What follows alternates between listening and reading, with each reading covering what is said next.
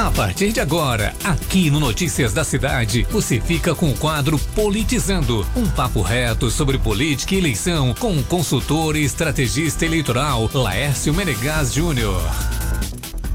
Laércio Menegas Júnior 733, chegou a tua vez, meu querido. O que que tu traz de novidade aí pra gente? Bom dia. Bom dia, Milton. Bom dia, Renê. Bom dia, amigas do Notícia da Cidade. É um prazer estar aqui com o nosso Politizando, trazendo algumas novidades do campo nacional político e também de Santa Catarina. Trago bastante informação também de Santa Catarina. Falando sobre Brasil, Milton, iniciando aqui, nós estamos vendo aí o, é, quatro principais palanques é, trabalhando aí nos estados para formar as eleições estaduais.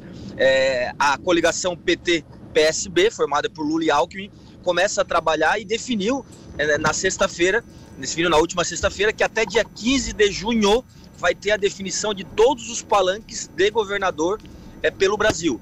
Tem quatro estados que estão dando muito problema para Lula e Alckmin. São eles Rio de Janeiro, Rio Grande do Sul, São Paulo e o nosso estado aqui, Milton, Santa Catarina. Rio de Janeiro, o PT tem a candidatura, é, é, já vai apoiar a candidatura de Marcelo Freixo, que é do PSB, mas está pedindo a vaga de senador para um deputado estadual que é André Ceciliano. Ele quer a vaga de Senado, mas o PSB também não quer dar a vaga de Senado, visto que o deputado Alessandro Molon, esse que sempre aparece aí na mídia, também quer a vaga de Senado.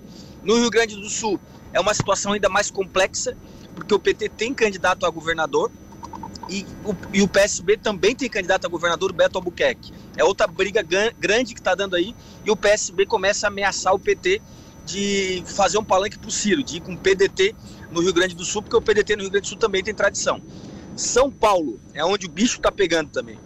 Haddad do PT contra Márcio França, ex-governador do PSB. Nenhum dos dois quer ceder para o palanque também, a briga vai ser grande. E em Santa Catarina, Dário Berger é o candidato a governador pelo PSB e tem também Décio Lima, que já anunciou que não abre mão, que vai fazer o palanque aqui em defesa do Lula é, e está agora falando que o vice vai ser é, Merizio, do Solidariedade, Merizio que concorreu a governador na última eleição. Por que, que esses palanques são importantes, Milton? Porque São Paulo e Rio de Janeiro, como eu falei semana passada, são estados onde é muito disputada, são estratégicos, e Rio Grande do Sul são colégios eleitorais. Deu certo agora?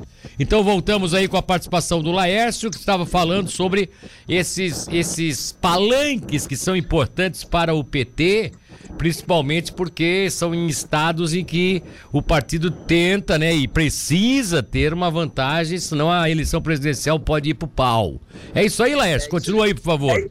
É, isso aí, Milton. Como eu estava como eu estava falando, Santa Catarina é, e Rio Grande do Sul é importante para a chapa Lula e Alckmin, por quê? Porque são colégios eleitorais bolsonaristas, é muito mais forte do que o lulismo. E São Paulo e Rio de Janeiro, como eu falei semana passada, são redutos estratégicos. Ali no Sudeste, eu já falei isso aqui no programa semana passada, vai ser aonde a coisa vai ser decidida, visto que as pesquisas de semana passada, inclusive a Paraná Pesquisas, mostra aquela tendência, norte, centro-oeste, sul, mais ligado ao Bolsonaro. Nordeste, mais ligado a Lula. E no Sudeste, a eleição disputada, empatada e não tem uma tendência histórica a acontecer. É, a, ainda falando sobre alianças, Milton, é, MDB e PSDB praticamente bateram o martelo na aliança, Simone Tebet candidata PSDB de vice, mas o PSDB está pedindo o Rio Grande do Sul. Rio Grande do Sul é o estado mais importante para o PSDB na eleição desse ano. Por quê?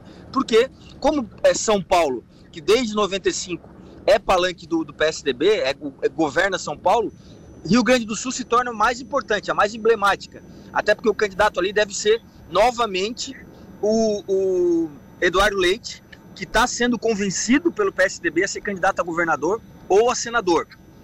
Ele vai ser candidato ali e o PSDB está pedindo para que o MDB abra mão. O candidato do MDB no Rio Grande do Sul é, é, o, é o Gabriel, que foi presidente da, da Assembleia, parceiro do Eduardo Leite, e eles estão pedindo para o MDB ir de vice no Rio Grande do Sul. Vamos ver onde é que isso vai dar.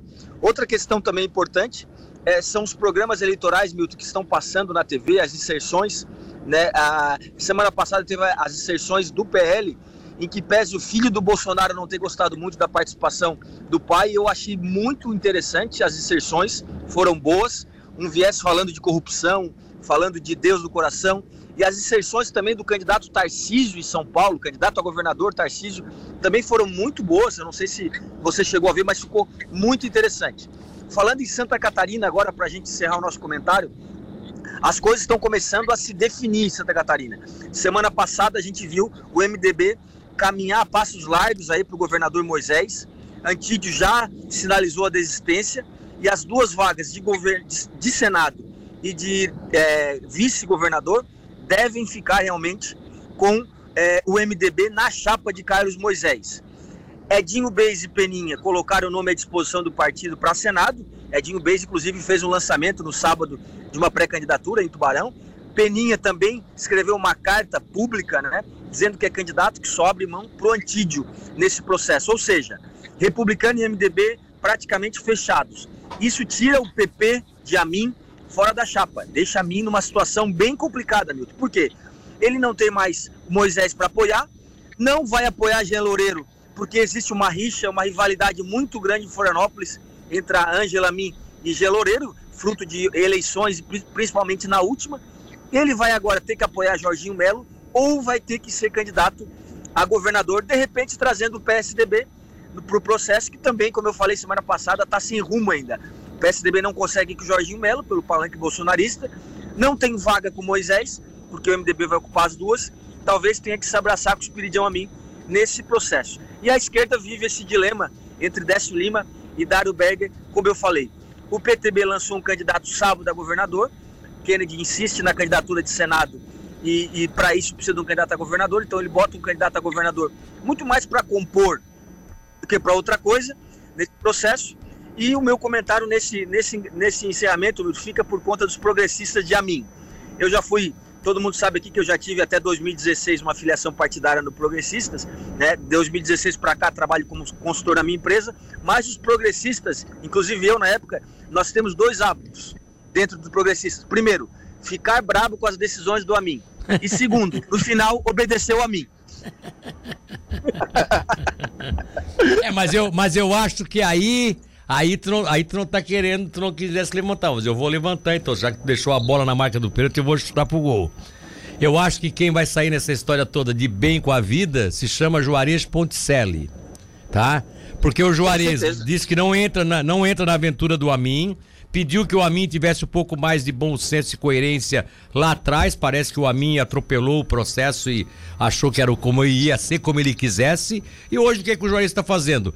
Compõe, um, eh, comanda um grupo é, imensurável ainda de prefeitos do estado que são suprapartidários, que não tem bandeira apenas estão numa tese de defesa do municipalismo, apoiando o governador na sua tentativa de reeleição, em virtude da, do municipalismo, da, da, política municipalista dele.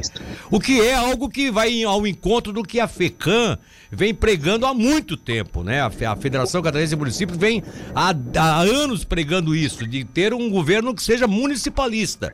Os municípios têm que ser respeitados, têm que ser ouvidos. E parece que é essa, esse é o caminho do Juarez. Ou seja, não precisa subir no palanque, o, o governador sabe disso, que ele não. Se tiver o MDB lá, fica difícil para eles subirem no palanque, mas eles fazem um apoio nos bastidores, o que é super importante para o Carlos Moisés, né? Ô Milton, com certeza o, o prefeito Ponticelli está fazendo, praticando o apoio, o voto da gratidão por aquilo que o Moisés está colocando no município de Tubarão, mas vale lembrar que lá atrás Juarez levantou o braço, pediu uma oportunidade para progressistas. Ele pediu uma definição sim, até sim, março, sim, onde ele poderia explicar para a população de Tubarão que estaria saindo da prefeitura para um desafio de candidatura a governo ou a Senado, mas infelizmente dentro do progressistas não teve essa oportunidade Exatamente. no processo e aí cuidou da cidade, olhou para dentro nesse cenário e não vai participar desse debate. Para encerrar, Milton, é, os, debates nacionais. Você viu que semana passada tanto o Bolsonaro quanto o Lula disse que não, disseram que não vão participar no primeiro turno dos debates, né? Lula Sim. disse que não vai comparecer, Bolsonaro também não, só no segundo turno. Eu vi algumas pessoas criticando, mas a gente tem que puxar na história a reeleição de Fernando Henrique em 98, Milton. É, também, Ele não né? participou é. de nenhum debate. Exatamente. Nenhum debate. É. Lula, na sua reeleição, em 2006, não participou de nenhum debate. Exatamente. Ou seja, eles, eles, eles sabem da ação premeditada e articulada dos adversários, ou seja, vai ser oito contra um, contra um, um show de grosseria e agressão. Então, é, é, eu acredito que essa estratégia dos dois vai se manter e eles não vão, não vão participar, até porque a história mostra que não é isso que ganha a eleição. É, exatamente. Concordo plenamente contigo. Um abraço, meu amigo. Um abraço, amigos do Notícia da Cidade, Milton, Renê, até segunda-feira que vem.